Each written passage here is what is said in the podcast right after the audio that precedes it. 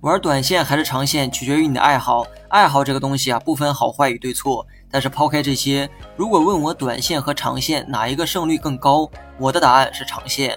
因为无论是短线还是长线，其分析的准确性决定了今后的收益水平。而分析的准不准，一看你的能力，二看被分析的东西难不难。能力的问题呢，只能自行解决；而被分析的内容，短线、长线却有不同。长线分析的是公司、行业的基本面，而短线只是在分析市场的情绪。大白话讲，就是分析对手在想什么。从难度上来讲，显然第二点更难一些。对手的心理想法，你又怎么能窥探到呢？毕竟对手千千万，除你以外的全是对手，而且对手们也在揣测你的想法。